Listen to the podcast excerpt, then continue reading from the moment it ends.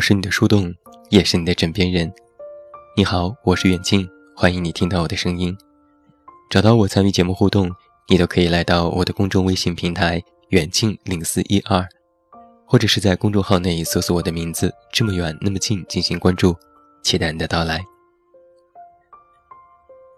这篇文章是生活在北上广的我在公号日更之后的第一百九十一篇。那距离我逃回北上广，有近八百天了。四月底的时候，新市乡又开始了第二次的逃离北上广的活动，又一次引发了全体讨论和刷屏。有一位做公关的朋友说，这是一次成功并且设计精巧的公关秀。一线城市的青年们是经不住这种话题的撩拨的。他们会心急火燎地进行参与和分享，以证明自己依然有一颗青春热血的心。我一朋友就参加了第二季，幸运的拿到了名额。在朋友圈里，他兴奋地说：“兔崽子们，我要逃离北上广了。”然后他的那条朋友圈就获得了几十个赞和几十条回复，大致都是表达了羡慕、嫉妒、恨。和各种八卦消息乱飞。我问朋友：“你为什么要参加这个活动呢？”朋友说：“最近压力很大，正好出去走走，有免费的谁不愿意？你不愿意吗？”活动结束之后，我又问他：“感觉如何？”他说：“爽。”我问：“爽在哪里？”他说：“不知道。”就是爽，像是进行了一次秘密的群体活动，马上就有了和别人与众不同的地方。我的解答是：你参与了一个依然小众群体参加的活动，就有了和别人不一样的地方，提升了自己的优越感。朋友思量了一下，这么说倒也不是不可以吧。反正也明知道逃离并没有什么卵用。但偶尔冲动一下也没什么不好。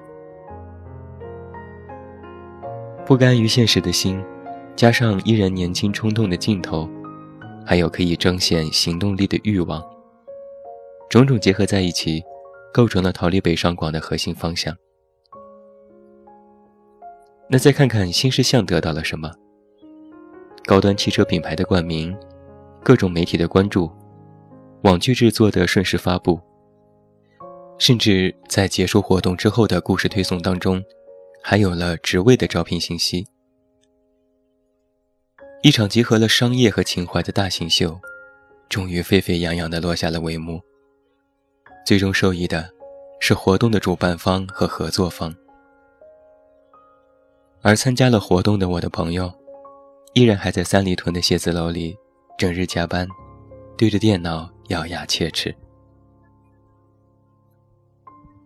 我没有任何否定新事项活动的意味，这是非常成功的新媒体案例，也确实直击目前一线城市的生存状态。我只是想和你谈谈，所谓的去远方见前方，究竟有多少的可能性？说完活动，我们来说说人。我一个朋友小 A，春节后决定离开北京了。他在电台工作，采编新闻、代班主持，每天的生活忙碌而充实。租住的房子住在单位附近，下班后穿过东城区满是高大槐树的小巷，踱步回家。每周坚持跑步，是我朋友圈子里为数不多坚持运动的人。看似生活圆满的他，在宣布要离开北京的时候。所有的好友都表达了不解，说：“你现在工作和生活都很稳定，再打拼几年，绝对可以有更好的前途，为什么要中途放弃呢？”小 A 坦言，实在是打拼不动了，已经过了而立之年，在北京依然没有片瓦遮身，压力大到整日失眠掉头发，单位的竞争机制又过于残酷。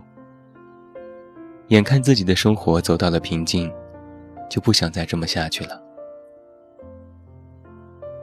心意已决的小 A 回到了安徽老家，开启了农家乐，整天研究新的菜谱，每天下地和农民一起劳作。发的照片都是炙热的阳光和湛蓝的天空。小 A 在群里说：“我的小店就要开业了，这儿天可好了，你们赶紧来。”相比之下，我另外一个朋友小 B，在大理定居三年后，又决定要回到北京。小 B 曾说，当初是安妮宝贝的书看多了，向往那种世外桃源的隐居生活，于是辞职来到大理，租了一个院子开客栈，又包了一家仓库做画室，重操旧业。在当年还不流行逃离这回事儿的时候，小 B 的事迹被某网站报道，一时间还成为了小有名气的网红。他曾在一篇采访里说：“这就是我向往的完美生活，有一所房子，面朝大海，春暖花开。”几年过去了，客栈经营不善，面临倒闭，画室也早已荒废。小 B 在大理过得并不开心。他对我说：“以前总觉得只要来到一个美丽的地方，心也会豁达起来。可现在才发现，哪怕到了远方，也其实根本没有什么前方。”谈起要回北京的念头，小毕坦言：“钱是小事，而是自己已经渐渐无法忍受每天消磨时间的日子。”他开始无比想念北京的高压生活，想吃盒饭，想加班，甚至想念雾霾。小 B 打趣地说：“雾霾多好啊，有了压力才有动力，有变坏的现状，才有想要变好的决心和行动。”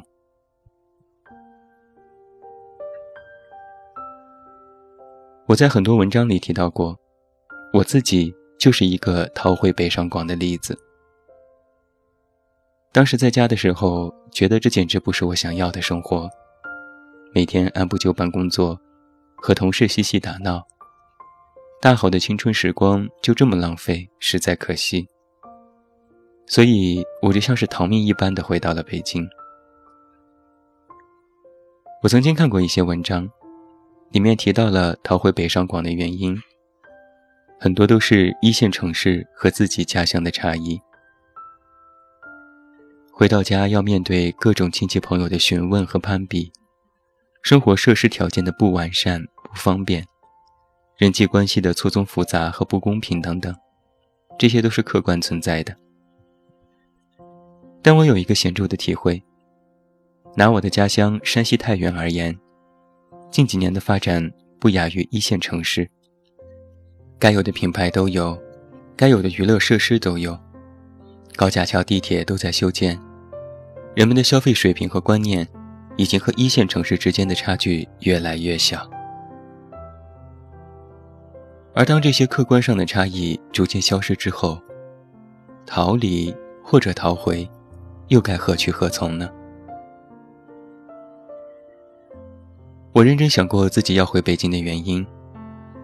其实从内心来讲，我是需要那个环境的。曾经在家的时候，虽然有大把的时间，但是非常懈怠，不想写文章，不想做自己的事，总觉得是环境使然，混过一天算一天。而回到北京之后，哪怕每天加班到深夜，我都会逼迫自己写作阅读，从不松懈。我们总是在谈，一个人不应该被环境所限，不要被环境影响。但这实在是太困难了。当你处在当下的环境当中，就会不由自主地被带跑偏，成为那个环境里的主流生活形态。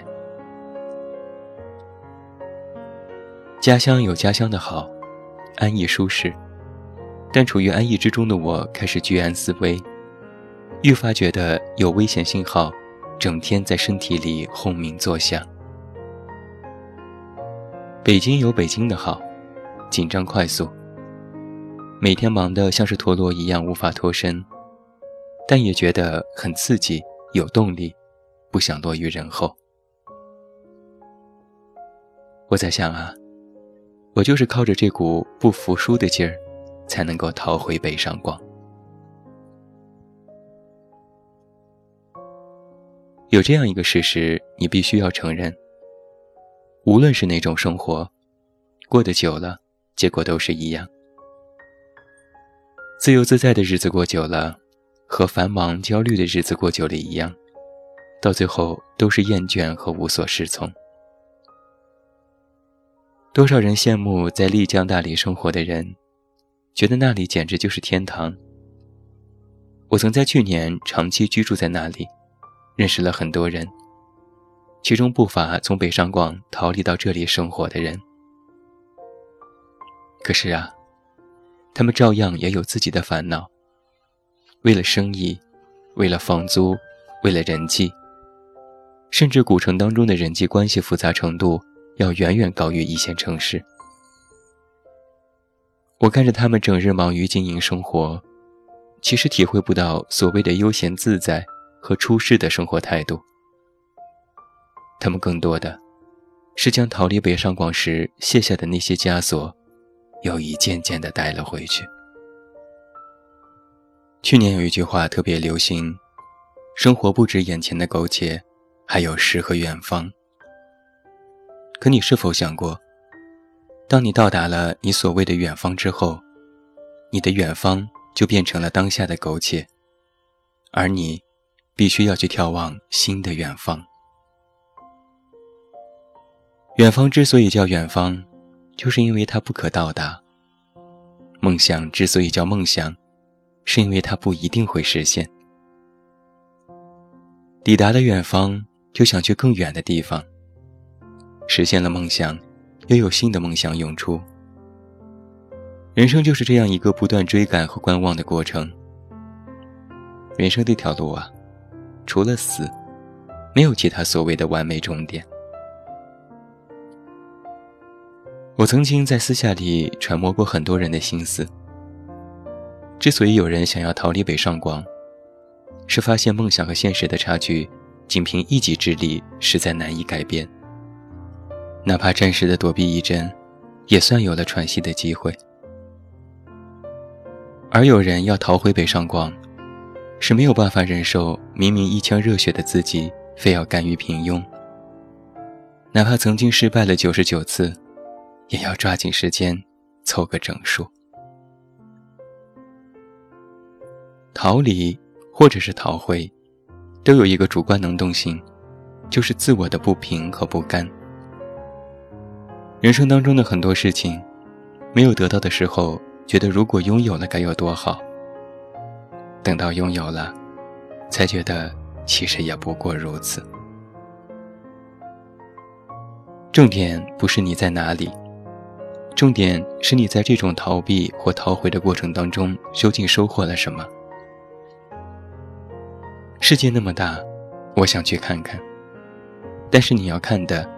并非真的是广阔的世界，而是你自己的心。带着逃避的心逃离，最终只是将那些心事换了一个旅行箱又带了回来。带着奋力一搏的心逃回，如果不能有足够匹配的能力与之抗衡，最终可能会再次逃离。说到底呀，无论是逃离北上广，还是重回故地。都只是一个辩证法，这没有对错，只是对于自己而言，这当下的选择是否愿意和值得。对于我来说吧，逃回北上广可能只是一句口号，或者是几天几出的假期。毕竟我已经将根深深地扎进了这座城市，我可以用新生的枝叶和种子去飘荡远方。但是如果连根拔起，那么伤筋动骨，最终得不偿失。而我啊，其实也早就知道，我已经无路可退。逃离也好，逃回也罢，我都在这漩涡之中。或许你也是如此吧。人应该活得清醒一点。你可以对任何的身边事糊涂，或者装糊涂，但是对于自己，你必须要拎得清。最后，祝你晚安，有一个好梦。我是远近，我们明天再见。怎么掉眼泪？在门外的我擦肩过这扇门有多少回？想与你挑战这个世界，才不问明天有多么冷冽。我不怕我多狼狈，就说一句就。